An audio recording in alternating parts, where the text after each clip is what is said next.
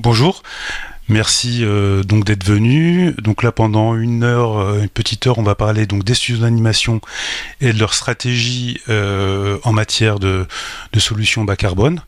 Donc, donc je m'appelle Médé Simi, je travaille pour EcoProd. Je vais peut-être laisser les intervenants se présenter les uns après les autres. Bonjour, Christophe Biquiré, je suis graphiste et je travaille aussi pour Ange Computing, une ferme de rendu basée à Paris. Cécilia Bossel, je travaille chez Cybergroup Studios, un studio d'animation à Paris, à Roubaix et dans d'autres pays.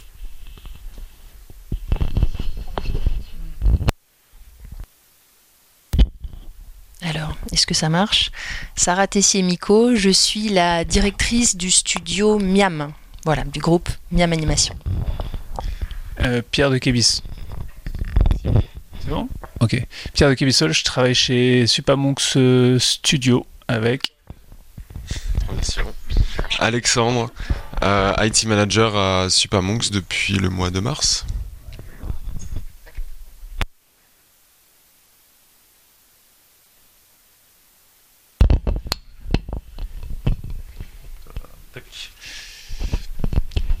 Avant de, commencer, je, vais peut-être vous dire deux mots sur euh, à propos d'EcoProd. Euh, donc on est une donc une association euh, constituée de d'environ 300 professionnels et donc notre travail, notre but c'est de voilà d'accompagner la profession dans sa transition écologique. Donc pas pour ça on euh, on fédère un certain nombre de, prises de position euh, politiques vis-à-vis des, des, pouvoirs publics, euh, mais également on sensibilise via les formations et on équipe les, les professionnels donc en leur euh, permettant d'avoir les outils euh, pratiques qui vont leur permettre de d'évoluer excusez-moi, je vois. Voilà d'évoluer sur leur voilà notre super nuage de logo. Euh, oui, donc oui, peut-être déjà vous dire qu'on a voilà environ donc 300 membres. Vous voyez qu'en fait on a un écosystème qui est assez complet puisqu'on a euh, la plupart des diffuseurs euh, français qui font partie de, de l'association. on a environ la moitié des membres d'EcoProd qui sont constitués de, producteurs, donc dans le domaine de l'animation, mais également le live, la télé, le documentaire, euh, la fiction, les séries, des prestataires techniques, des écoles, des, associations de techniciens.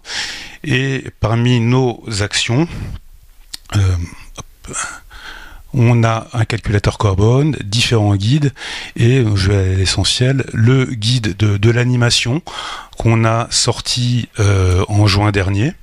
Euh, et donc on va y revenir un petit peu, ça pourrait aussi servir un peu de fil conducteur tout au long des interventions.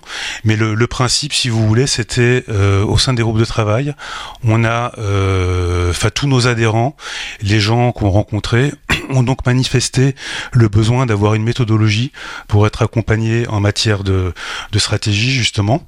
Et donc on a mis en place une soixantaine de fiches extrêmement opérationnelles pratique euh, pour les pour les aider. Et euh, pardon. Une des, choses aussi qu'on a, qu'on a réalisé assez rapidement en travaillant sur ce guide, c'était que le, cœur de métier euh, de l'animation, donc à savoir voilà l'image numérique, euh, les workflows, les process, était bien entendu important. Mais justement, les, invités vont en parler tout à l'heure. C'est que euh, la, gestion globale des studios, la question du déplacement, des déplacements du personnel, de leur des espaces de travail, télétravail, travail à euh, en studio, euh, la question bien sûr du bâti, euh, de l'alimentation est extrêmement extrêmement importante. Voilà, c'est un guide qui a été fait en partenariat avec la cartouche verte, puisqu'en fait, euh, la façon de travailler d'EcoProd, c'est qu'on essaye à chaque fois, bien sûr, de, fédérer, de, de s'associer avec les gens euh, compétents qui travaillent sur le, sur le sujet. Voilà, et puis c'est euh, une consultante, Frédéric Covin-Doumic, qui a, qui a vraiment travaillé sur toute la, toute la rédaction de ce, guide. Voilà, je profite pour la saluer. Voilà, et vous voyez que euh, ça servira un peu de transition à, aux différentes interventions. C'est qu'au niveau des fiches qu'on a qu'on a réalisées, vous voyez un petit peu comment ça se répartit. Donc la, la partie euh, infrastructure workflow, c'est environ un quart des choses qu'on a, enfin des, des, contenus qu'on a pu qu'on a pu traiter. Mais voilà, la question voilà du, du bâtiment, des bureaux, euh, leur optimisation, euh, c'est quasiment équivalent. Euh, vous avez l'alimentation, voilà, qui est aussi importante, les déplacements, les produits dérivés, voilà, pour les, studios qui ont une taille conséquente et qui ont entre guillemets la chance d'avoir à se poser la, question du produit dérivé. Euh, mais voilà, la question aussi des contenus a été, importante. Voilà, alors en fait, on a la chance d'avoir des, euh, des invités qui ont fait des études de, de bilan carbone de structure, d'œuvres, ont aussi fait des études euh, thématiques. Euh, donc un prestataire qui apporte des solutions. Donc on va commencer euh, les interventions par la présentation, ce qui va concerner la structure. On va enchaîner ensuite par les, œuvres, l'étude. On abordera ensuite la question des, solutions qui peuvent aujourd'hui exister via les fermes de rendu. Et puis voilà, on échangera ensuite avec vous. On va se garder euh, 10 minutes à la fin pour pouvoir, pouvoir discuter. Donc euh, Cécilia. Merci Mehdi, merci EcoProd. Euh, donc tout d'abord, euh, le, la question sur l'empreinte le, carbone était euh, forcément liée à notre démarche RSE. Donc on a déménagé en fin d'année donc on se dit on va attendre de déménager pour essayer de faire ça dans un nouveau endroit. Finalement, les données de 2023 n'existaient pas, donc on a quand même fait sur 2022. Euh, on se fait aider par euh, des consultants euh, Covi Covivance, pardon, aidés par le BPI. et donc, on a travaillé un peu avec leur méthode. Euh, et en fait, ce qui est intéressant, c'est que à la fin, avec plein de chiffres, on se demandait mais pourquoi ils demandent ça, etc. On a trouvé qu'effectivement, ça correspondait à ce qu'on avait en tête euh, de notre utilisation de carbone. Euh, maintenant, bien sûr, euh, on fait partie d'une plus grande ensemble. Monsieur, next, oui. donc le, le prochain, ouais. Ouais. Donc là, bon, euh, tout le monde est au courant. Macron a, longuement parlé de ça en septembre. Euh, donc on, est dans, une, démarche globale en France d'essayer de réduire euh, de moitié depuis 2000, 2019 à 2030 et ainsi de suite jusqu'à 2050 pour être neutre. Donc ça, c'est ce qu'on souhaite. Après, bien sûr, next slide. Un truc très moi je trouve très amusant et je trouve qu'on est dans le dessin animé donc il faut un truc un peu amusant. Euh, effectivement euh, notre consultant nous a montré ça et je trouve que c'est très bien en fait euh, il y a tellement de, facteurs différents euh, ça peut être euh, ce qu'on mange, mais aussi quand on le mange, à quel moment de l'année, est-ce qu'elle vient de loin, est-ce qu'il vient donc manger de la viande, ok, mais est-ce que c'est la vache qui est à côté ou est-ce qu'il vient d'Argentine? Donc il y a le côté alimentation, bien sûr, le transfert de, des données. on a aussi bien sûr l'autre côté, donc le, puits de carbone, parce qu'on parle que de décarboniser, mais il y a aussi le puits de carbone qu'il ne faut pas qu'on détruit parce que sinon on ne va pas pouvoir avoir euh, l'équilibre. Euh, là, bon, à Paris, euh, bien sûr, on a les métros, donc plus facile. Euh, mais dans le, dans le studio de Roubaix, par exemple, on essaie de faire des co covoiturages. Donc il y a toujours différentes choses à faire. Et donc, donc concrètement, concrètement, donc aujourd'hui, un Français a environ 10, 000, euh, 10 tonnes, pardon, ça suffit, euh, 10 tonnes euh, d'équivalent en carbone, CO2. Et l'idée, c'est d'arriver à, à 5. Euh, je crois qu'on peut aller plus vite sur tout ça. Euh, donc en gros, on peut dire qu'il y a environ 10 kilos euh, CO2 par, par jour par habitant. Et en fait, on ne s'en rend pas compte, mais c'est vite fait Euh, si on prend deux pour l'alimentation, euh, quatre pour le transport, quatre pour le pour l'habitat, bah il reste pas grand chose. On peut pas voyager, on peut pas aller à Carpe, on peut aller euh, voir sa grand-mère dans les Landes, mais c'est tout. Donc on peut on peut assez rapidement voir là on a on peut avoir un effet. Donc nous ce qu'on a fait, on on a regardé, nous, c'est vraiment pour l'ensemble de la société. Donc, en faisant ça, on a, on a sorti par contre les produits dérivés. Parce que on, les produits dérivés, on était à 1000. C'était impressionnant. Les produits dérivés, bah, c'est tout euh, les t-shirts qui sont faits peut-être en l'autre côté, côté, du monde. Donc c'était très difficile à chiffrer et ça faussait beaucoup de choses parce que nous, on ne peut pas avoir un effet direct. On va le faire, bien sûr. Donc on voulait se concentrer sur les choses sur lesquelles on pouvait vraiment travailler et euh, sans surprise, euh, la transmission des données était vraiment le plus important. Euh, des dessins animés, malheureusement, on ne le fait plus en papier. On fait des allers-retours avec des studios qui sont en Asie ou même euh, à l'intérieur de chez nous avec ShotGrid, avec euh, parfois juste les, des transmissions de, super présentations comme celui-là, euh, version 1, 2, 3, 4, 10, finale, finale, finale 2. Euh, ce qui fait qu'on a énormément de transmissions de données. C'est pas étonnant. Après, bien sûr, il y a le repas, les déplacements donc j'essaie de, passer par chacun de, de ceux-là.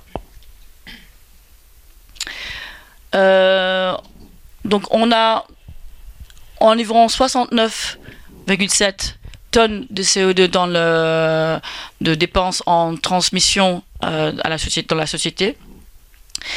Euh, c'est pas étonnant quand vous voyez qu'on a 17 tétraoctets de téléchargement, c'est énorme c'est énorme.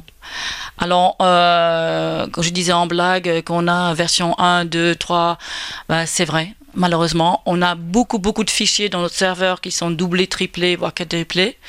Euh, alors, va savoir quelle est la dernière version. Euh, c'est toute une question. Euh, et puis la transmission des données.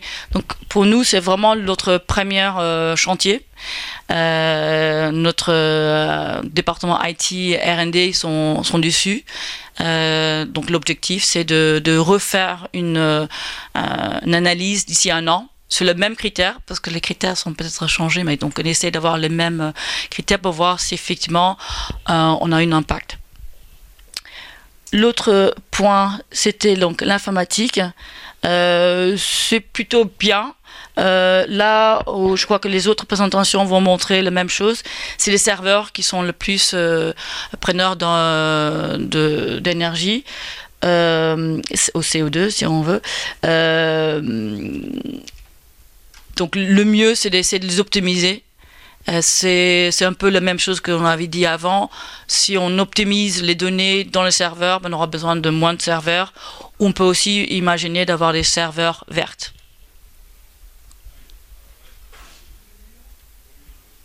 Eh bien, le repas.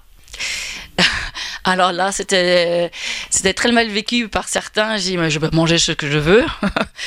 euh, et euh, bien sûr, c'était pas l'objectif.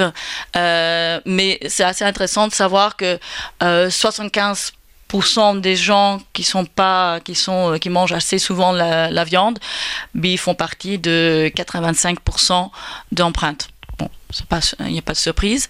Euh, ce qui est intéressant, c'est que en, en, parlant avec les gens, euh, ce qu'on a discuté avec eux, c'est tout simplement un peu les, les responsabiliser, euh, les sensibiliser, euh, dire voilà comment on peut faire autrement. Next. Pareil, euh, là, dans le, euh, dans le déplacement, euh, c'est, je crois que ça, c'est pas lent.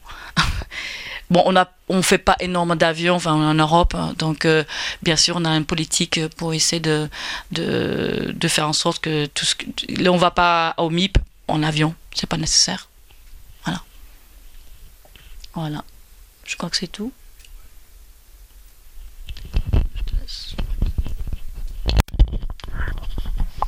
Rebonjour. Donc juste un petit mot de présentation euh, du groupe euh, Miam. C'est un groupe indépendant fondé en 2016 par Anna Mouchez et qui est constitué de trois sociétés. Miam Animation qui produit, euh, développe et finance du contenu d'animation, essentiellement des séries.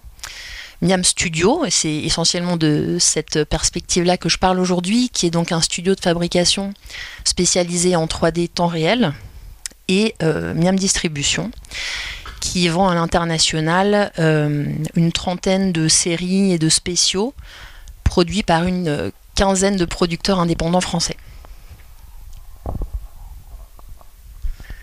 Donc maintenant pour rentrer dans le détail de notre stratégie bas carbone, eh bien euh, déjà la, la, première thématique en fait c'est que euh, on profite de cette chance qu'on a en tant que producteur de contenu d'animation d'avoir euh, une tribune pour s'exprimer, pour produire euh, du contenu à impact, des séries à impact.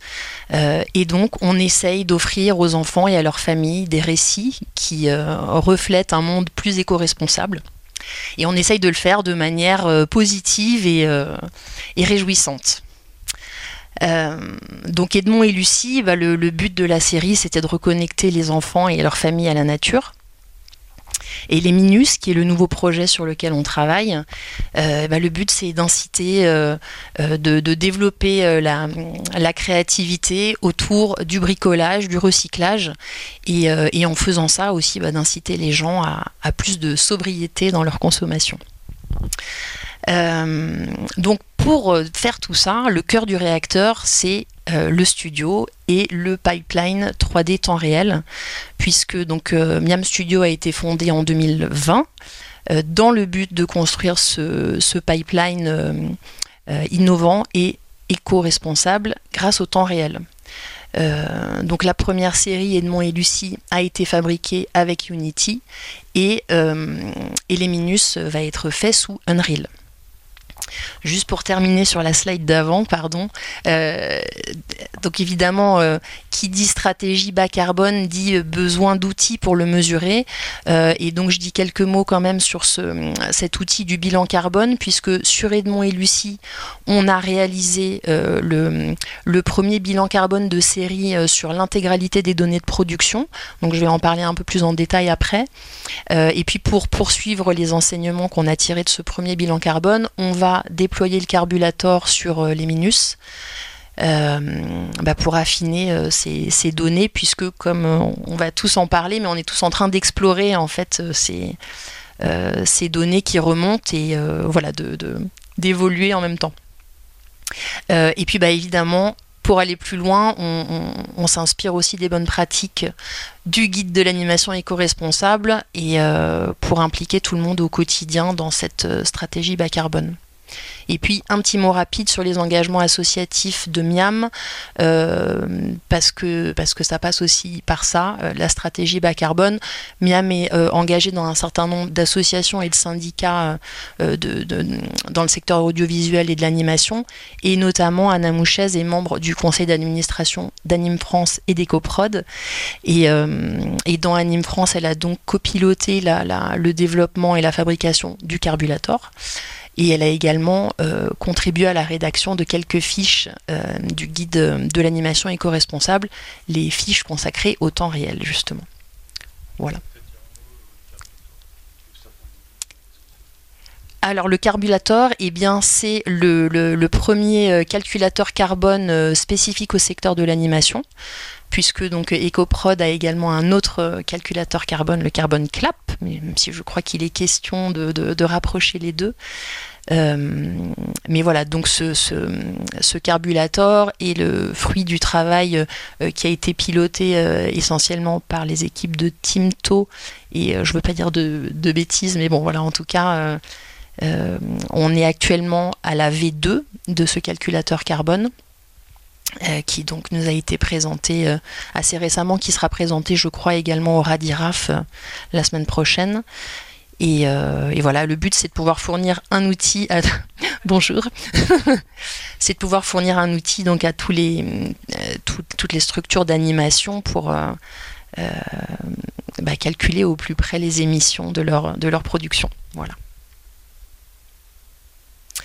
Donc, euh, en tout cas pour Edmond et Lucie, dont le but est de reconnecter les, enfants à la nature, euh, bah, il apparaissait assez naturel de, d'être cohérent entre le fond et la forme, et donc de chercher la manière la plus propre euh, et sobre possible de fabriquer cette série. l'écologie a traversé un peu toutes les, les étapes de cette production. Elle a été écrite en collaboration avec des experts nature. Elle a été fabriquée en temps réel, donc pour euh, ce qui a permis de, réaliser des économies substantielles en, émissions carbone. Et donc, à la fin de la production, on a réalisé ce bilan euh, intégral de la production avec l'aide de Workflowers. Voilà, donc je vais rentrer un peu plus dans le détail euh, de ce bilan carbone.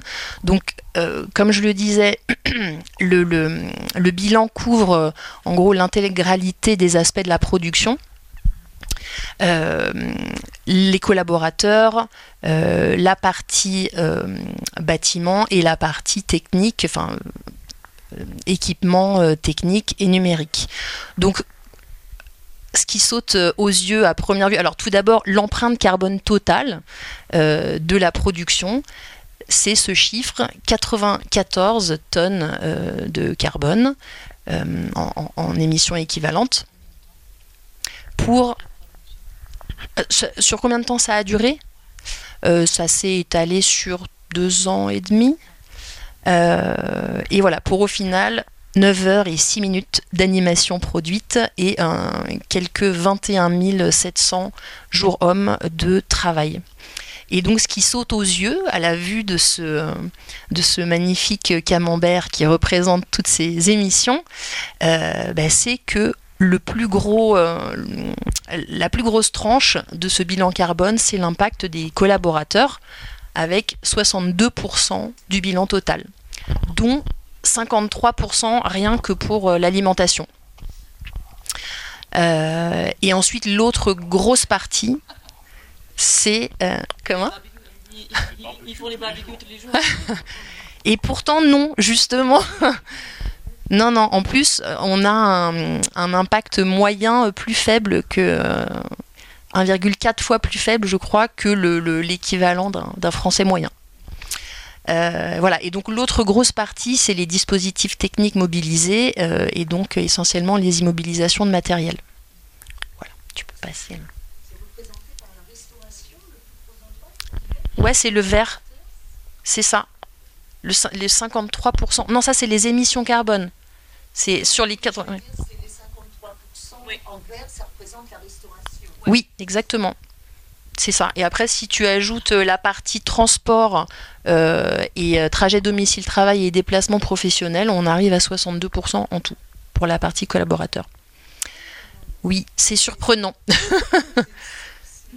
ouais.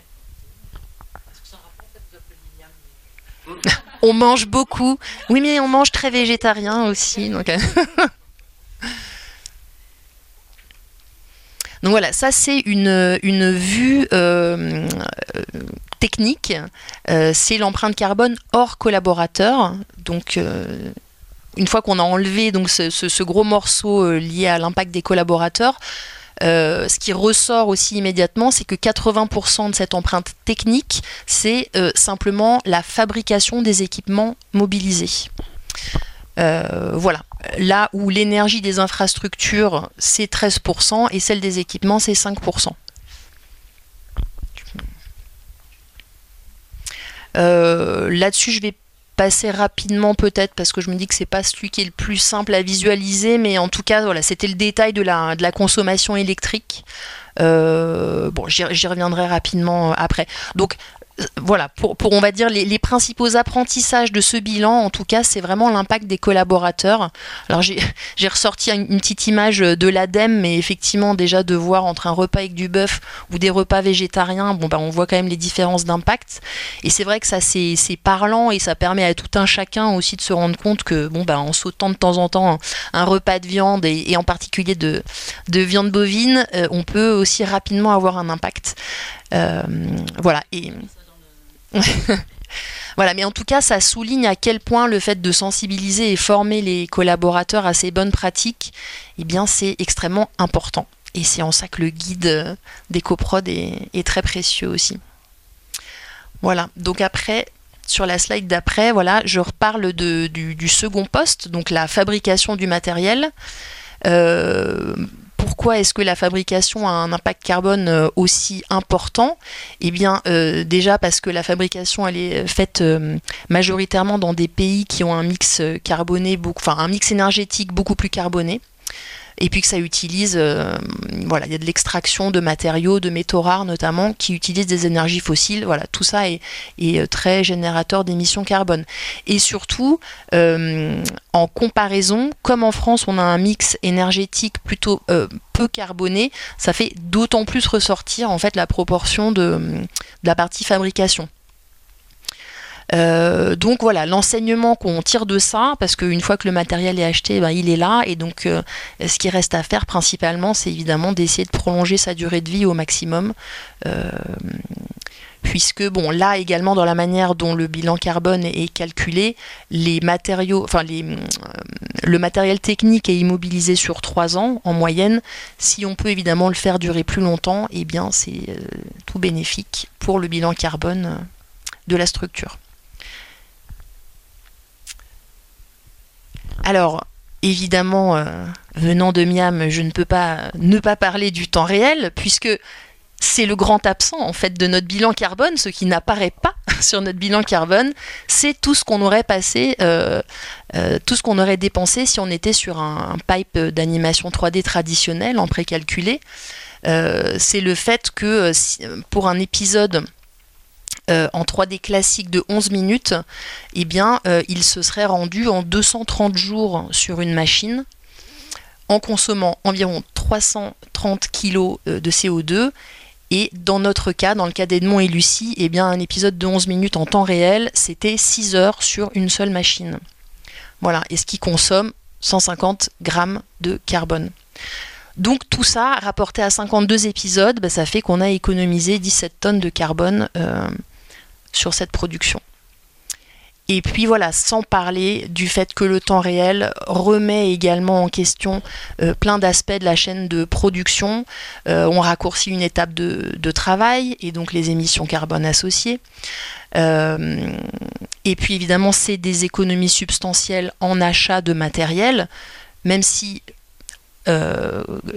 il est également souligné que les machines utilisées pour le temps réel sont des machines quand même plus consommatrices, plus puissantes, mais on en a beaucoup moins et on évite d'avoir des fermes de rendu. Donc au total, l'impact est quand même très positif. Et puis donc voilà, moins de matériel, moins de consommation électrique et de, gestion euh, IT à faire également. Donc évidemment, bah, notre but au studio, c'est de pérenniser ce pipeline euh, de 3D temps réel. De quoi le bilan total? 94 tonnes. Ouais. Rapport. Ouais, c'est ça. C'est quasiment. Bah, disons, si on avait eu ça en plus, on aurait eu 20% en plus de, de bilan carbone. Ouais, absolument. Donc voilà, ça n'apparaît pas, mais c'est une grosse économie. Et euh, un petit point sur le, télétravail, parce que alors bon là c'est un petit peu plus euh, euh, nuancé et compliqué en fait dans la manière dont le calcul a été fait. on a cette chose assez intéressante enfin assez surprenante en tout cas, qui est qu'on a beau avoir 70% des jours travaillés en présentiel et 30% en télétravail, on se rend compte qu'en consommation électrique, c'est à peu près équivalent. cela dit, ça c'est aussi dû à la manière dont ça a été calculé. Euh, le fait qu'un espace de, en fait, la surface affectée à un espace de travail en bureau est plus petite qu'un espace de travail euh, en télétravail. Et puis également, euh, c'est basé sur des, hypothèses comment dire, de statistiques nationales et qui prennent donc pas en compte des efforts de sobriété énergétique qui peuvent être, par, qui peuvent être faits par chacun chez soi. Donc évidemment, avec toujours de la sensibilisation, de l'accompagnement, euh, on peut euh, obtenir des résultats beaucoup plus positifs. Et, euh, et puis en plus, là, on parle que de consommation énergétique et donc ça ne prend pas en compte le fait que les infrastructures de bureaux ont un impact plus important. Les déplacements travail-domicile génèrent évidemment des émissions carbone. Et donc, voilà, au final, la balance générale est quand même en faveur des activités en télétravail. Euh, là, dans le cadre de notre bilan, le, le facteur qui a été calculé, c'était un facteur d'1,2 plus faible. Et donc, bon, en tout cas, voilà, c'est quand même encourageant aussi dans le fait et puis je pense que vous en parlerez un peu plus, le fait d'intégrer une part de télétravail dans, voilà, bien organisé dans le projet, ça reste quelque chose de positif.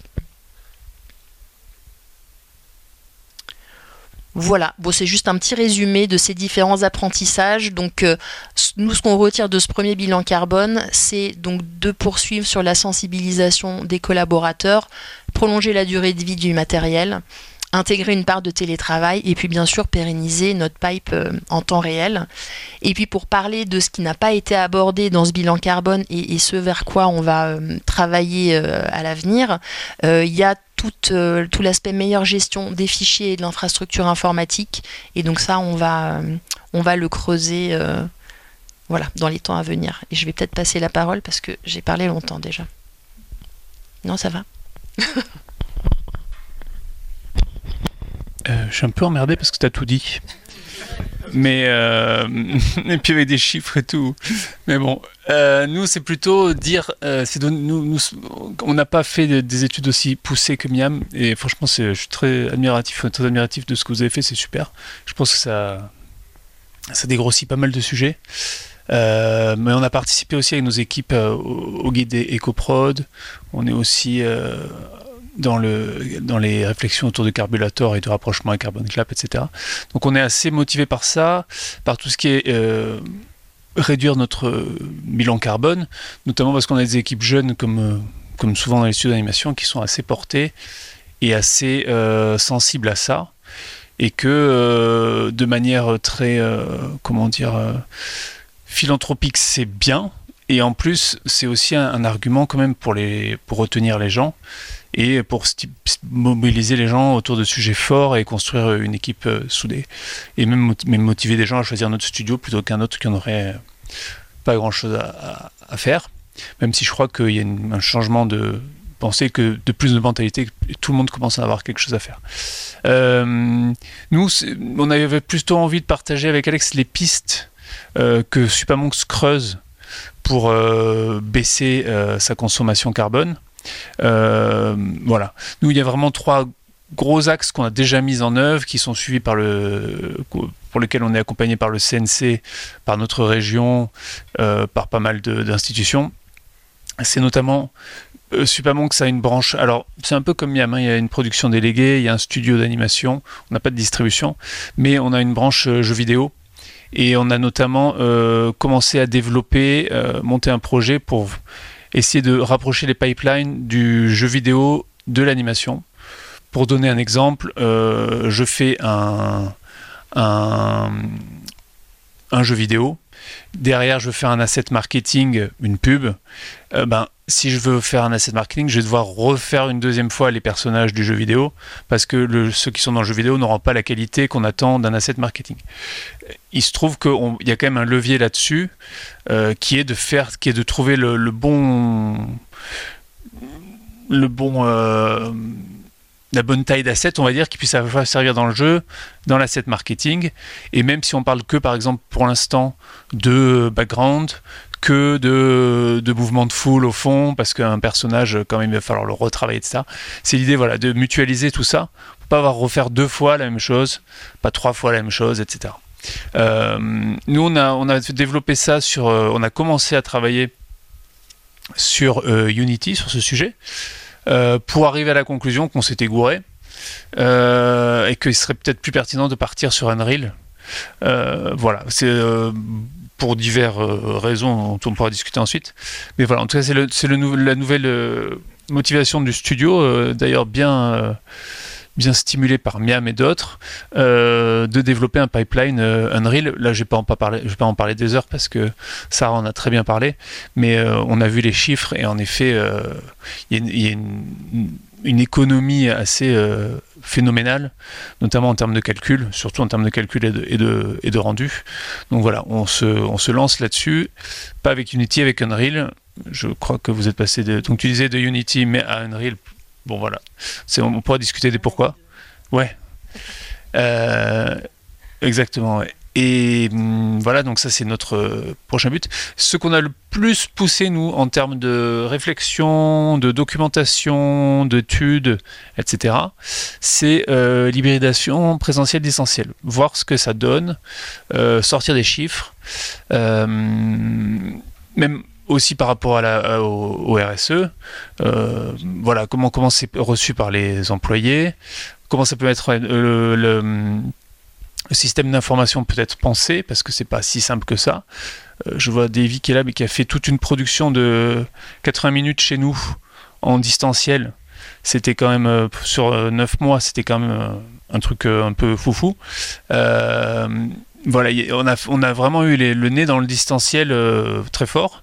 Et on a tous vécu le Covid. Et euh, voilà.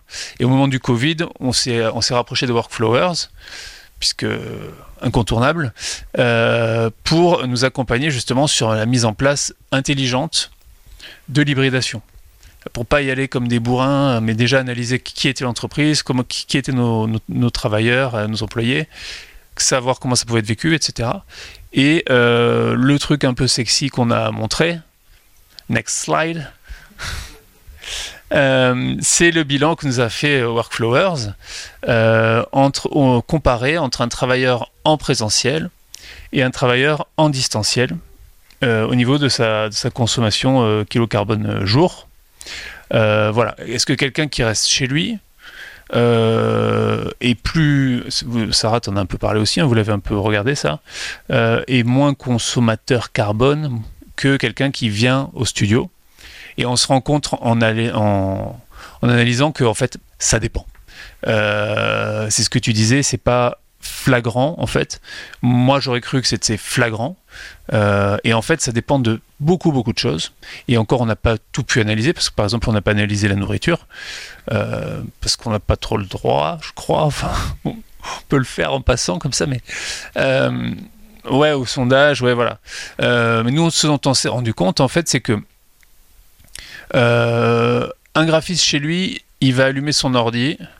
Souvent, c'est un gamer, un geeker, un, c'est un graphiste, quoi. Et euh, donc, il a une grosse bécane.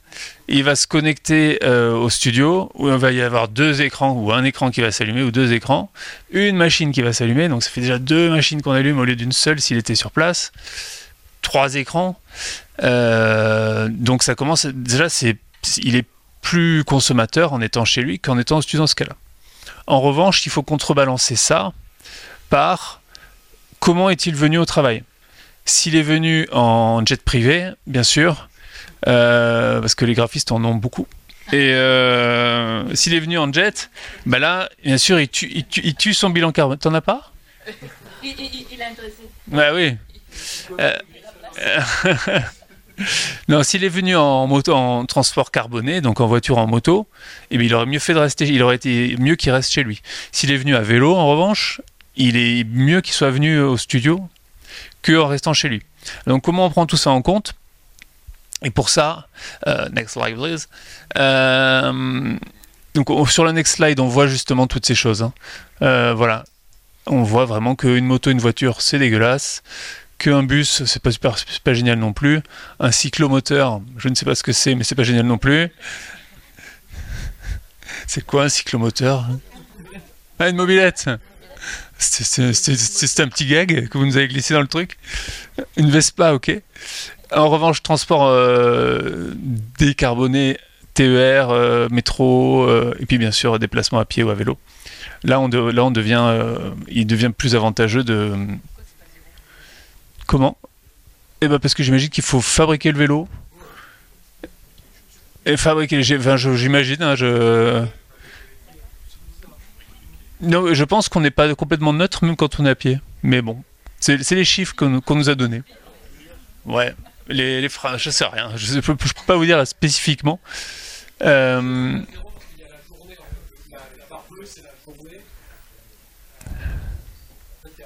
Ah oui, ouais, c'est ça.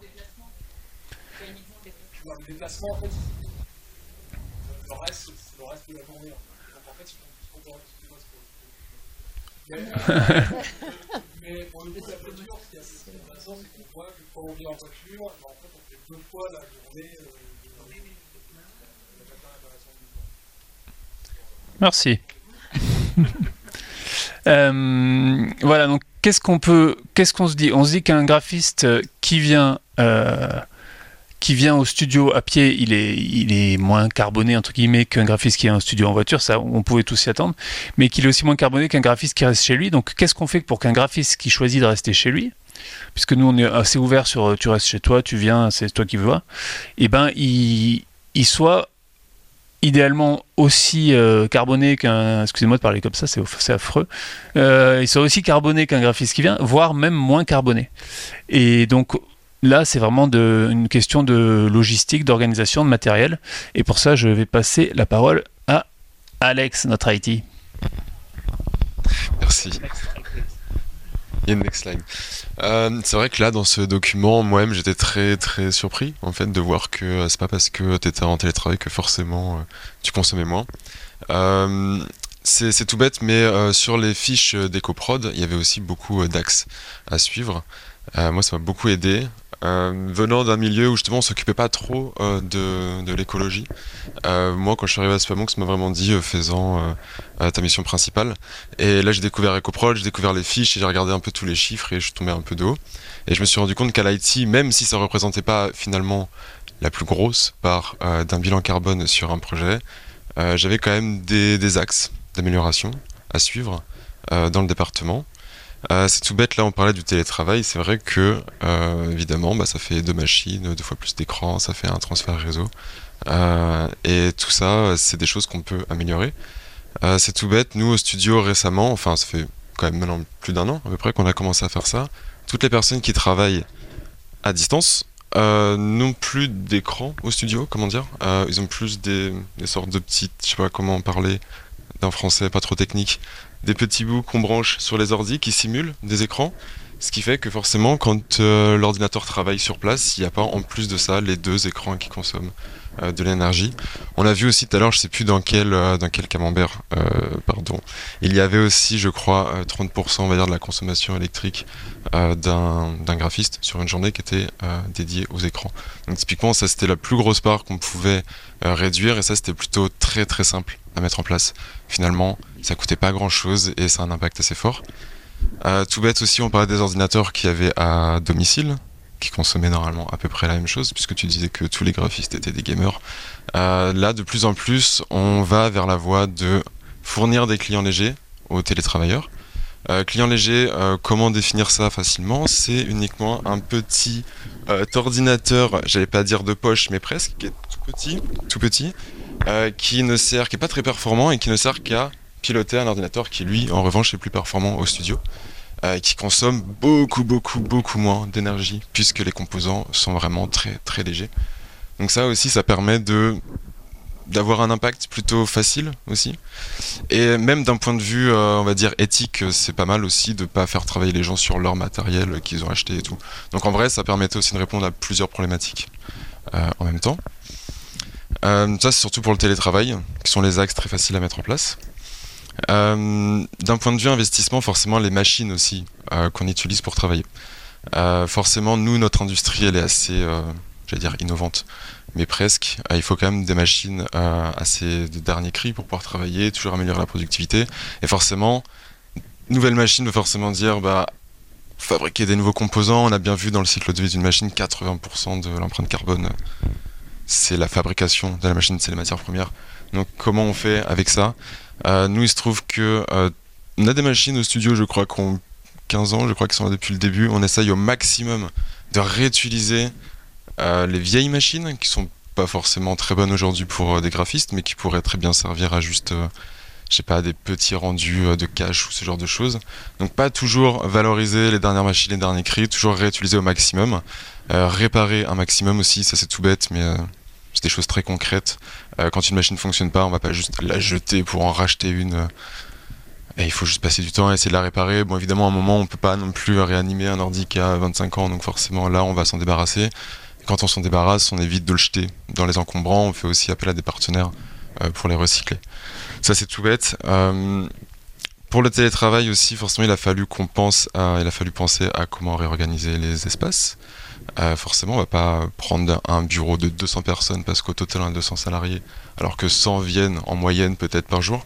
Donc ça, voir comment réorganiser les espaces, ça va toujours avec les clients légers. Comment faire pour rendre les bureaux non nominatifs. Donc ça, c'est encore bien parce que ça évite de consommer deux fois plus d'énergie dans la même politique que, le télétravail. Et euh, typiquement aussi choisir comment bien choisir ces machines parce qu'à un moment on est obligé de passer on va dire à la caisse pour acheter des machines performantes euh, qui est pas forcément signe d'un mauvais bilan carbone puisque au final elles consomment de moins en moins et en moins d'énergie plus les technologies avancent. Euh, il a fallu s'en vers des partenaires qui réfléchissent comme nous. Euh, je sais pas si vous connaissez l'IPIT, c'est une sorte de d'organisme mondial qui donne des scores sur euh, la valeur écologique d'un produit. Il se base sur une cinquantaine de critères.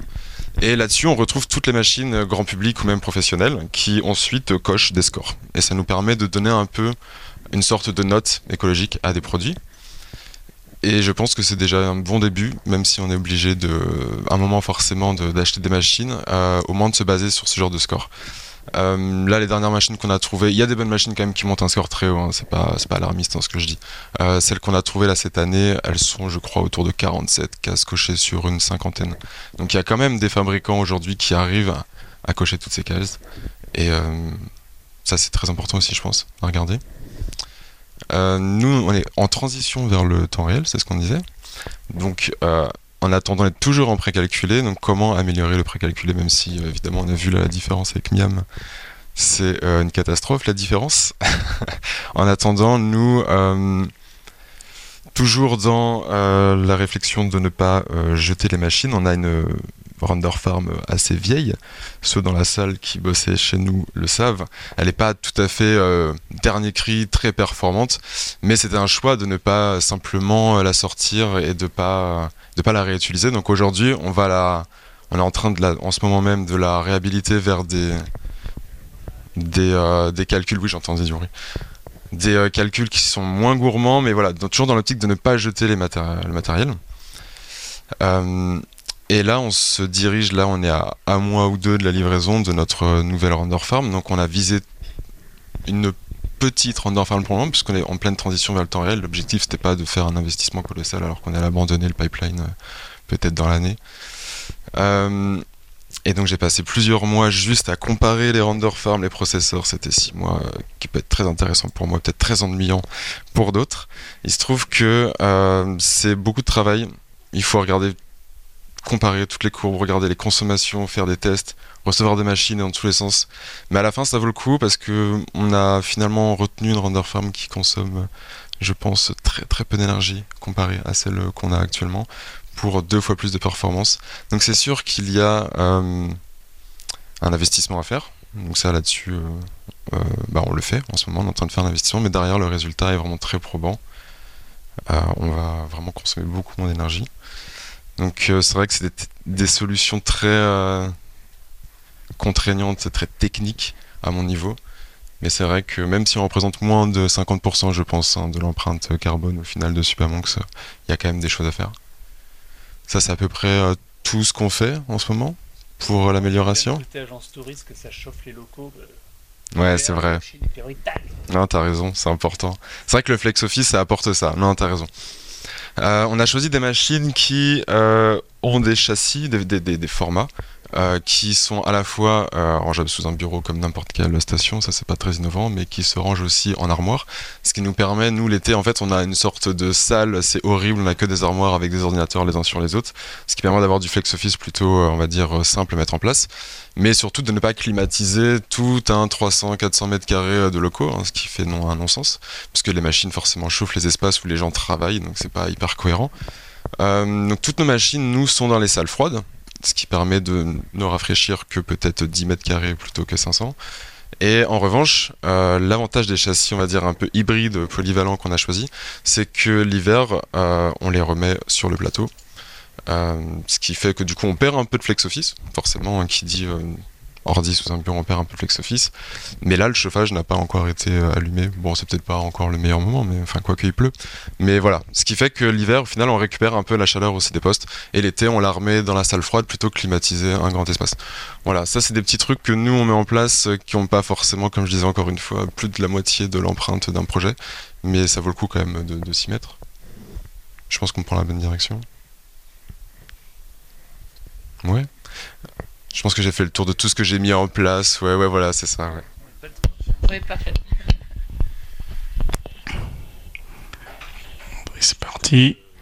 Donc déjà quelques mots sur euh, notre ferme de rendu. Ça fait 17 ans qu'on existe. On n'est pas très loin. On est à 20 minutes à pied. Le data center. On a environ 600 serveurs. Et on est focus sur euh, tout ce qui est studio VFX, studio d'animation et cabinet d'architecte. Donc l'équipe, euh, le support est assuré par une équipe euh, d'artistes 3D. On, on fait pas autre chose que de la 3D. Moi, j'ai connu EcoProd à France TV Studio. Je travaillais sur le site de Vendargue, sur la série Ainsi Grand Soleil. Je faisais de la production virtuelle avec les tontons truqueurs. Et euh, chez France TV, donc, ils ont mis en place euh, le label. Euh, au début, bon, j'étais pas trop, pas trop chaud, on va dire. Et puis, ça a été fait en, très en douceur avec bah, des le type de graphique là avec la côte de bœuf, le poulet, et tout ça. Et donc il y avait beaucoup de pédagogie. J'ai apprécié voilà euh, comment c'était fait et aussi le côté très transversal puisque euh, ça touchait la fabrication, euh, la conception du décor. En Virtual Prod, on était assez près de, de, des concepteurs de décors, et puis après la fabrication du décor, le catering. Donc c'était assez intéressant, et je m'étais dit, ben, quand au ranch, euh, on, on attaquera les, grandes manœuvres, c'est-à-dire repenser notre ferme de rendu, on, on adhérera à EcoProd. Donc on a commencé euh, à peu près il y a un an à travailler sur notre future ferme de, rendu et on a adhéré en janvier à, Eco- à EcoProd et on fait partie donc de deux groupes de travail, le groupe de travail autour de l'animation et des, et des VFX. On avait déjà euh, fait des, actions parce que ça aussi c'est quelque chose que j'avais appris euh, chez France TV Studio. Il y a ce qui est important c'est de, de se mettre en mouvement, de faire des pas. Après on peut faire des pas de plus grandes enjambées, de, des longueurs différentes, mais il faut faire des, bas, des pas et, se lancer. Donc on a supprimé tout ce qu'on pouvait supprimer euh, de, plastique, de carton pour passer à, du, verre, des mugs, des, des, euh, des gourdes, euh, financement des, vélos électriques pour ceux qui veulent venir en vélo électrique. On a deux bornes de recharge, donc il y a une partie de l'équipe qui est passée euh, soit en électrique, soit en véhicule hybride pour ceux qui viennent de temps en temps en voiture. Euh, au niveau de la ferme de rendu, on avait déjà un contrat euh, énergie verte, mais l'énergie verte, donc c'est euh, du gaz plus du nucléaire, donc ça plaisait pas à tout le monde. On est passé en énergie euh, 100% électricité 100% issue d'énergie renouvelable. Donc c'était les mouvements qu'on avait fait autour autour de la ferme de rendu. Alors je vais vous présenter des temps de rendu maintenant qui n'ont rien à voir avec le temps réel, bien sûr. Donc ça c'est euh, Toy Story 1995. Euh, on était à un temps de rendu de 5 heures par femme. C'est pas nous hein, bien sûr, mais c'est pour vous parler des temps de rendu. Euh, 5 heures par frame. Donc ça fait euh, un- un 60-50 calculs pour Toy Story. Euh, évidemment, maintenant, euh, un dessin animé comme ça serait rendu en temps réel dans, Unreal. Euh, le max chez eux, chez Pixar, voilà, ça a été pour euh, les indestructibles 22 heures par frame. Donc là, on, commence déjà à avoir des soucis parce que euh, ce qu'on aime bien quand même, c'est euh, lancer le rendu le soir, le lendemain l'avoir et pouvoir échanger et faire travailler l'équipe pour l'amélioration des rendus. Donc quand on tape du 22 heures par frame, ça devient compliqué. Un des tournants, ça a été l'arrivée euh, du machine learning et de l'intelligence artificielle avec euh, le denoiser qui a été utilisé pour la première fois euh, sur Toy Story 4. Et là, on retombe, entre guillemets, à quelque chose qui nous permet d'avoir des délits, puisqu'on est à 16 heures par frame. Mais bon, ça reste toujours beaucoup plus que du temps réel. Mais ça, c'est difficile à sortir en temps réel pour l'instant. Actuellement, si je fais un état des lieux de, comment ça se passe, les moteurs de rendu, j'ai divisé en, en, deux catégories. Les moteurs de rendu donc, qui travaillent sur le CPU, et puis, euh, arrivé vers les années 2010, les moteurs de rendu euh, GPU, donc là aussi, deux catégories, ceux qui sont précalculés, et puis les deux qu'on a cités, Unreal et, Unity. Donc, le marché actuellement est comme ça. Chez nous, ça se traduit, ben, notre ferme est divisée en deux. On a une ferme CPU et une ferme, GPU. Quelles sont les nouveautés techniques qu'on doit prendre en compte pour notre future ferme de rendu, ben, on en parle, hein, les moteurs temps réel. Alors, euh, il y, a, quelques, ça va, ça va switcher, ça switch plus facilement pour tout ce qui est animation, euh, mais la virtual prod. Mais dans les moteurs temps réel, on a aussi de la demande en ferme de rendu parce que suivant la qualité qu'on veut, on peut aller plus loin, on peut pousser plus loin le moteur temps réel et réactiver un pass stresseur, des choses comme ça. Et même si ça reste toujours très rapide quand on a beaucoup de frames, on a des demandes autour de clients qui veulent euh, rendre leur euh, projet temps réel, qui n'est plus tout à fait temps réel, sur une ferme de rendu. Le basculement euh, est un peu difficile pour deux raisons. ça manque d'artistes Enfin, je sais pas si vous avez, vous avez peut-être euh, des difficultés de recrutement ou pas trop. Voilà. Donc, on en a parlé au Ratiraf il y a deux ans. Déjà, c'était un sujet. Trouver des, artistes Unreal euh, qui viennent pas du gaming et c'est difficile. Il y a une, faible euh, perméabilité entre le milieu du gaming puis euh, l'animation. ça casse, enfin, ça casse pas mal. Faut revoir pas mal le pipe c'est pas juste on, change de moteur, c'est pas aussi simple que ça. les workflows sont assez différents, donc euh, ça demande euh, un investissement bah, assez important au niveau de l'IT et puis euh, c'est d'autres méthodes de travail. Donc c'est ça surtout qui coince pour l'instant, j'ai l'impression. La qualité, c'est pas tellement un problème. C'est-à-dire que même dans les moteurs qui existent actuellement, les moteurs, il y a des très grandes différences de qualité ou des différences de qualité. On, peut s'adapter. Mais ça, formation et puis euh, ce pipe qu'on a mis tellement de temps euh, à peaufiner depuis des années qu'on a le studio et qu'il faut tout revoir, c'est un peu compliqué. Euh, on a aussi une, des nouveaux moteurs qui arrivent, des moteurs XPU, donc qui, qui calculent à la fois CPU plus GPU. Bon, parce que là, je pense qu'ils sont un peu mornés. Et euh, on a, comme dans toutes les industries, la montée en puissance de l'intelligence artificielle. Donc ça, c'est que du GPU, mais euh, on a dans l'intelligence artificielle deux aspects. Un aspect technique qui nous intéresse plus, nous, c'est-à-dire le denoising. On a vu là, hein, donc chez Pixar, euh, l'utilisation du denoising. Euh, maintenant, ils disent que ça diminue de 50 fois le temps de calcul. Donc ça va redonner peut-être un second souffle au moteur euh, CPU. Il va y avoir l'interframing, il va y avoir bon, l'upscaling, c'est déjà le cas.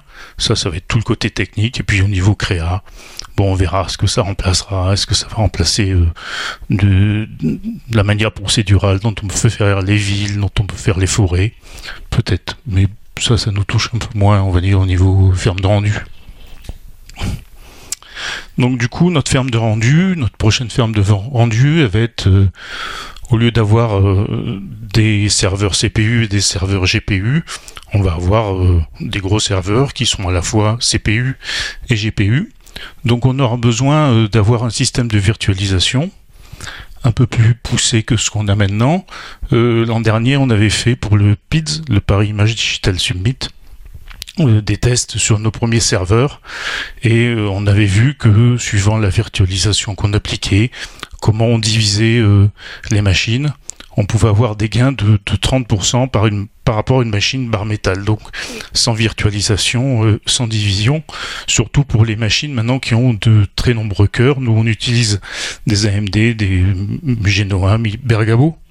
Donc il y a beaucoup de cœurs et les, euh, les systèmes d'exploitation, les moteurs de rendu ont du mal à adresser tous ces cœurs et à les faire bosser tous à 100%.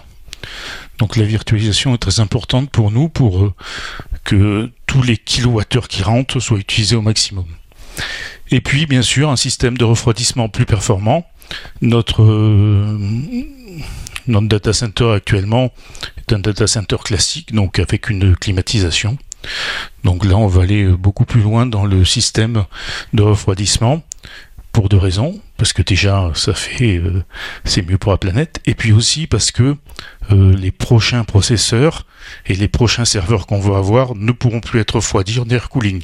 Ils dégageront trop de chaleur. Donc il faut d'autres systèmes d'exploitation, de refroidissement. Ça, c'est les, hum, serveurs qu'on exploite actuellement, qu'on a mis en prod il y a un mois environ. Donc euh, voilà, des Bergamo, ça veut dire 256 cœurs, 512 Fred, avec beaucoup de RAM justement pour pouvoir les découper, faire de la virtualisation, beaucoup de, mémoire aussi, et 8 euh, GPU euh, par machine. Et le réseau qui va avec. Donc ça c'est nos machines. Et au niveau refroidissement, donc on se dirige vers ce, type de solution hein, que vous connaissez peut-être. C'est-à-dire, l'idée c'est les, les, on en a un peu parlé, les serveurs dégagent de la chaleur, on doit trouver un dispositif qui capte cette chaleur. Donc dans notre cas, il y a deux solutions. Le direct liquid cooling, DLC, c'est un peu comme des blocs de water cooling pour ceux qui font du gaming. Euh, c'est Première solution. Deuxième solution, c'est euh, l'immersion. On prend des serveurs, on les met dans de l'huile, ça chauffe l'huile, et après on récupère la chaleur de cette huile. Ça, c'est c'est pas mal. C'est peut-être ce qui nous plaît le plus. On a des leviers encore techniques à, lever, un peu de R&D à faire parce que, euh, ben, comme je vous disais, les prochaines générations euh, dégageront plus de chaleur et pour l'instant, il y a, y a quelques contraintes qui ne nous conviennent pas. Donc une fois que c'est chauffé, on transfère cette, euh, cette chaleur à un circuit d'eau froide et ça, euh, ça chauffe, euh, ça, ça sort de l'eau chaude. Derrière, on en fait un peu ce qu'on en veut. On peut venir chauffer des piscines, on peut venir faire de la bière, chauffer une brasserie, la pisciculture, on en fait ce qu'on veut. Dans notre cas, la difficulté qu'on rencontre, puisque ça fait à peu près donc un peu plus d'un an que je que je m'occupe du dossier. La difficulté, c'est de savoir à qui on va donner cette chaleur tout en restant un data center. C'est-à-dire que nous, on veut rester un data center, donc sécurité d'accès, redondance électrique, euh, redondance internet. Donc on ne peut pas se positionner déjà vraiment où on veut. Derrière, on génère beaucoup de chaleur. Donc il faut trouver des industries où des, euh, des institutions qui ont besoin de, cette chaleur. Donc euh, une des pistes, c'est les piscines, ça on le voit assez souvent. Et euh, là, c'est pareil, il faut tomber au bon moment. C'est-à-dire qu'il faut tomber soit au moment de la construction d'une piscine, soit au moment de la rénovation d'une piscine. Derrière, on rentre dans des, des jeux politiques aussi. Donc euh, c'est compliqué. C'est un moment, il euh, faut vraiment un alignement des planètes parfait. Donc là, on est sur deux dossiers, voilà, euh, un écoquartier et une rénovation de piscine. Pour l'instant, il n'y a, rien de fait. Et puis après, il y a tout ce qui est un petit peu plus souple. Euh, euh, ça, c'est plus les industriels. Il y a plus de facilité avec les industriels. Il y a aussi les réseaux de chaleur, mais là, euh, les réseaux de chaleur, donc c'est euh, ceux qui vous fournissent peut-être la chaleur sur Paris. Donc la compagnie parisienne de chaleur urbaine, c'est PCU. Il y a, pardon, chauffage urbain. Chauffage. Et il y en a 480 en France de réseaux de chaleur. Mais là, eux, ça manque un peu de maturité, on va dire, dans, dans leur réflexion par rapport au data center. Ils sont dans une logique plus, euh, souvent la chaleur provient d'incinérateurs d'ordures ménagères, donc ils sont sur des temps très longs. C'est-à-dire que quand vous allez les voir, vous dites voilà, moi j'ai tant de chaleur à valoriser, donc nous on a un petit data center, pour eux c'est pas grand-chose, mais euh, ils vous disent ok, ça nous intéresse, si vous pouvez vous placer là, c'est pas mal pour nous. Et derrière, il faut nous garantir votre chaleur pendant 20 ans. 20 euh, ans pour un data center qui fait de l'image, ça fait long quoi. Dans 5 ans, je vois à peu près comment on va faire l'image, les images. Enfin, pendant 5 ans, je joue à peu près. Dans 10 ans, et dans 20 ans, j'en sais rien, quoi. Donc, euh, cela, c'est pour l'instant, ils n'ont pas encore, euh, ou ils souhaitent pas, ou enfin, c'est peut-être compliqué pour eux, euh, avoir des contrats un petit peu plus souples pour qu'on puisse s'intégrer dans, ce type de réseau. Oui, on peut répondre à des appels d'offres. Euh, oui, parce qu'ils sont en délégation de services publics, donc ils ont, oui, ils ont des contraintes, évidemment. Mais voilà, on n'a pas encore, au niveau de de cette revalorisation, euh, un- une liaison entre des personnes qui voudraient avoir besoin, qui ont des besoins de chaleur, et puis nous qui voulons fournir cette chaleur. Donc là, c'est vraiment, euh, compliqué pour trouver euh, les gens qui en ont besoin. Voilà où nous en sommes. Donc, par rapport, ah aux serveurs qu'on utilise, cela, pardon. Voilà, cela. Euh, un des intérêts donc de ces serveurs, c'est que ça, remplace euh, 4, suivant comment on les divise, 4 à 6 machines, par exemple, chez Amazon ou chez, euh, chez Azure. Donc on a beaucoup moins de, de consommables, de pièces, de composants. Au niveau, au niveau énergie, c'est euh, 1,5 fois moins d'énergie consommée.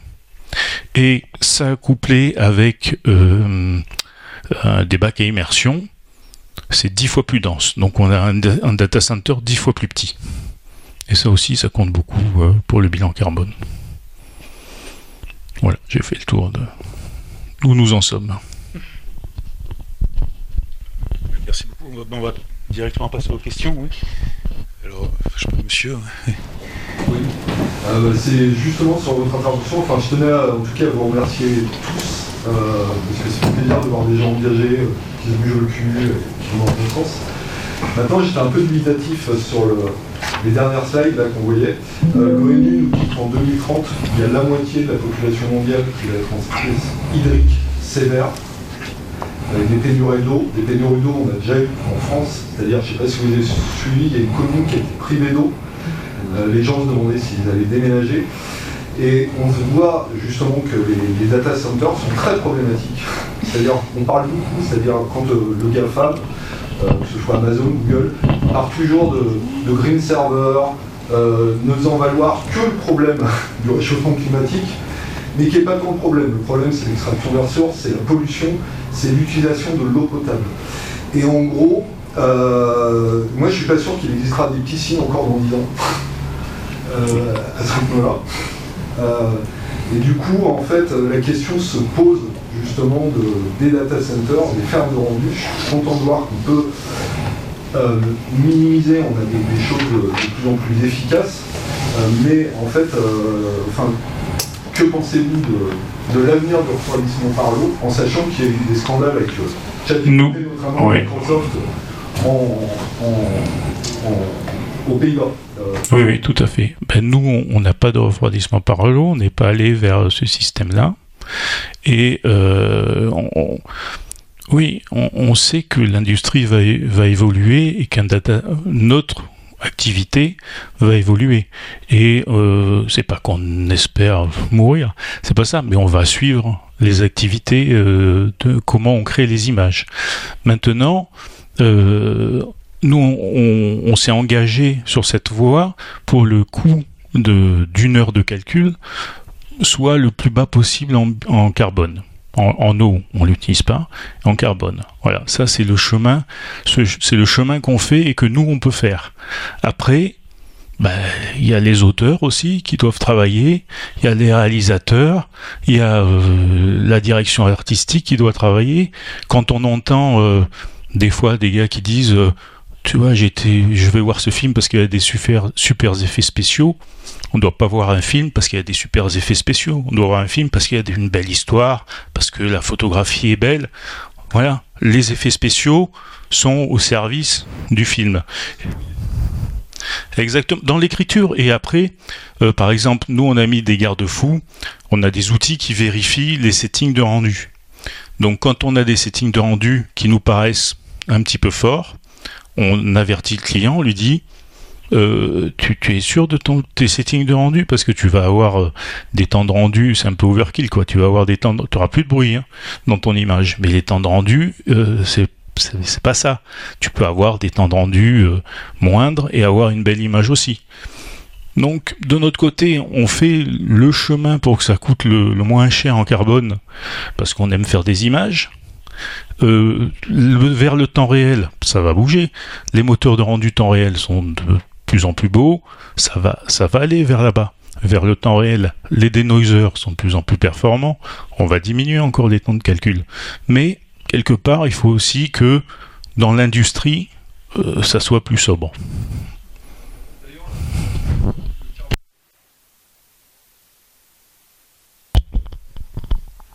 Oui, alors absolument, évidemment, euh, le, développement du, du, carburator qui a donc été, euh, je sais qu'on a euh, notre, notre expert euh, ex-Workflowers et qui a travaillé avec beaucoup d'entre nous pour mettre en place nos bilans carbone, qui a contribué aussi à la mise en place du, du et à toute la machinerie technique qu'il y a derrière. Évidemment, il y a beaucoup de de données qui proviennent de l'ADEME et bon, je ne saurais pas citer toutes les sources, mais évidemment, c'est que des sources qui sont, euh, comment dire, euh, vérifiées, euh, certifiées. Ah bah ça c'est pas mal le téléphone qui sonne. Pardon. Et, et, voilà. Et le but de ce carburator, c'est qu'il soit certifié par le CNC pour voilà avoir valeur de référence dans le secteur. Pour, pour information, à partir. Ouais, je crois que je... Non, c'est enregistré Alors vous dites, euh, heureusement il y a des gens qui s'intéressent à ça. Euh, le CNC nous y oblige aussi, ce qui est pas mal. Parce que du coup, ce qui était, ouais, c'est sympa, devient du coup important pour la société. Euh, c'est un peu bête, mais ça marche. Euh, et donc du coup, oui, euh, tous les, les calc calculateurs divers à la fin, ce qu'on veut, c'est un, un, outil qui nous permet d'effectivement calculer par production l'empreinte au début de la production et à la fin de la production. Sans ça, on n'a pas de subvention. Donc, c'est très clair.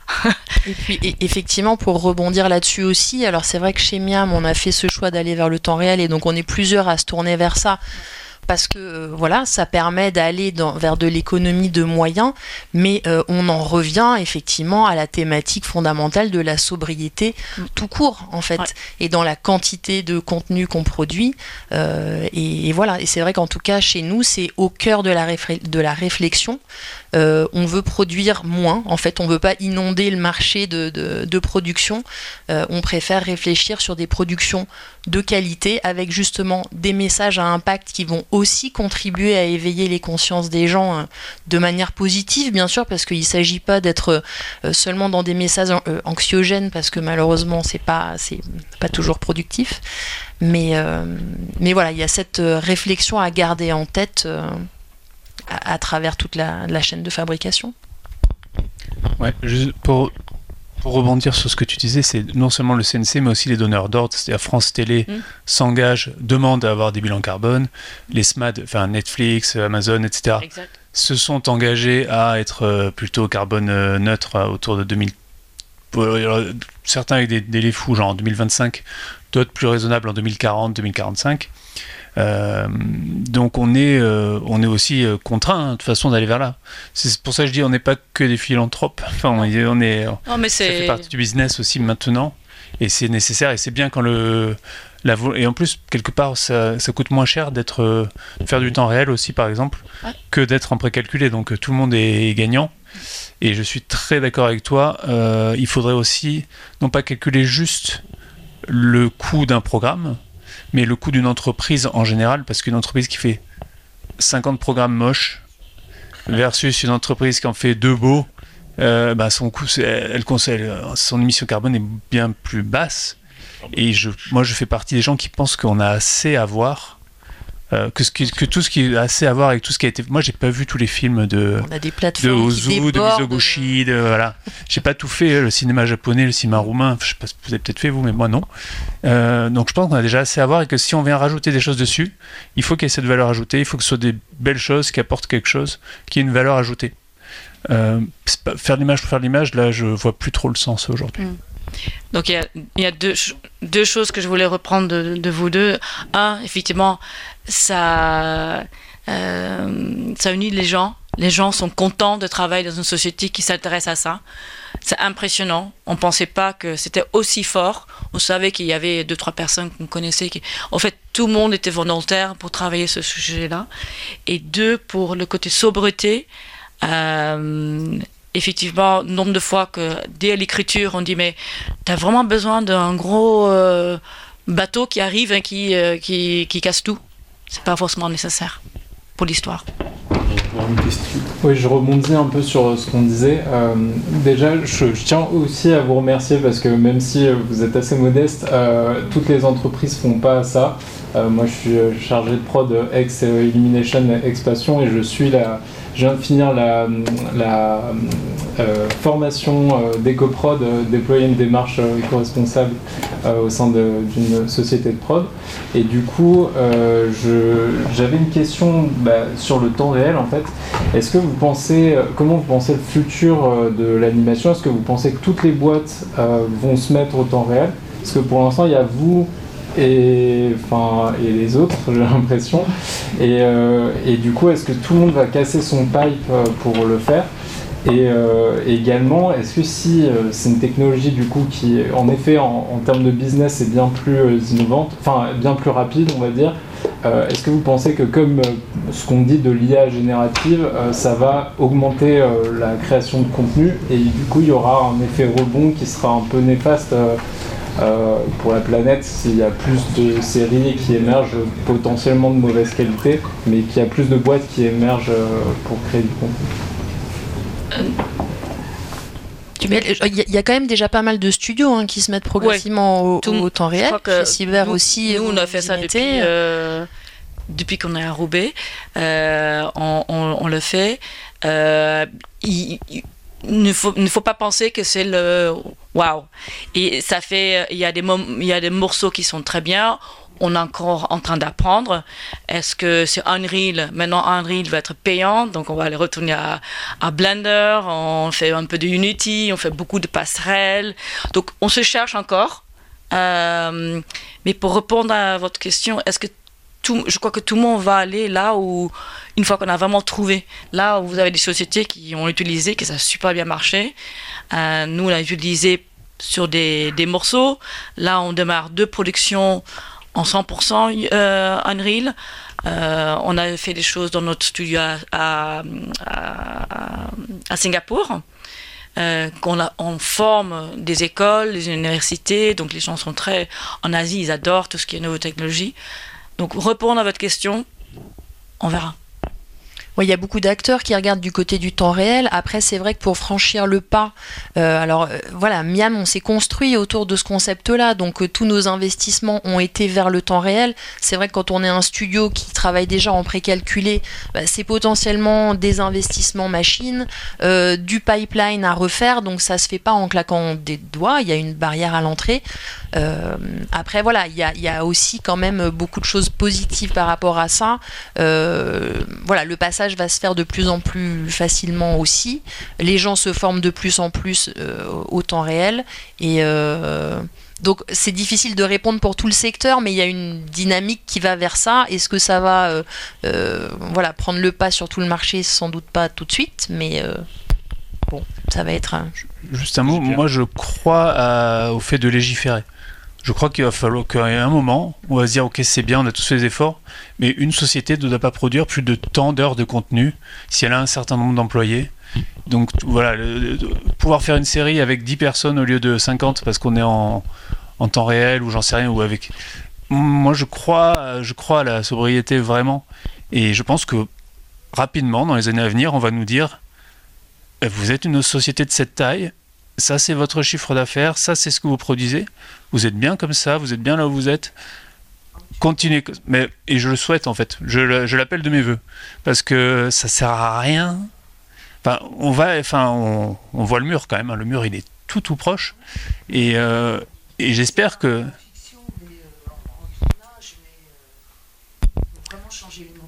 Ah ben oui, eh ben on est là, on est là pour ça. hein. On est au bon endroit. Mais c'est les commanditaires aussi, hein. c'est, je veux dire, ça, ça va, la réglementation, elle va passer par là. S'il n'y a plus de commandes, euh, Ça a bougé parce qu'à partir du 1er janvier, en effet, le CNC impose euh, la publication euh, dans la fiction des bilans carbone, ou autrement, euh, ça ne bougeait pas. hein. Je peux réagir parce que Supermous, vous êtes aussi en prestation.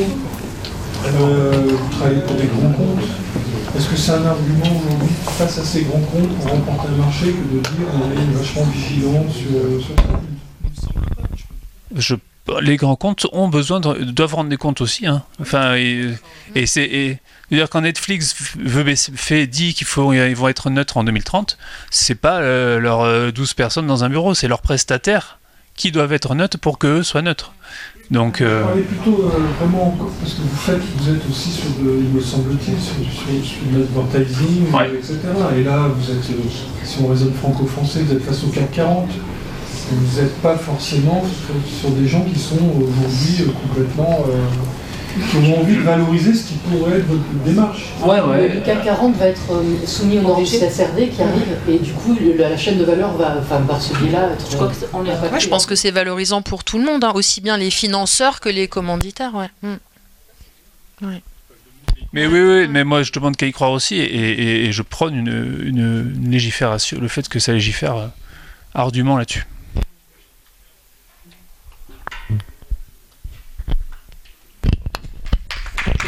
Ah, merci.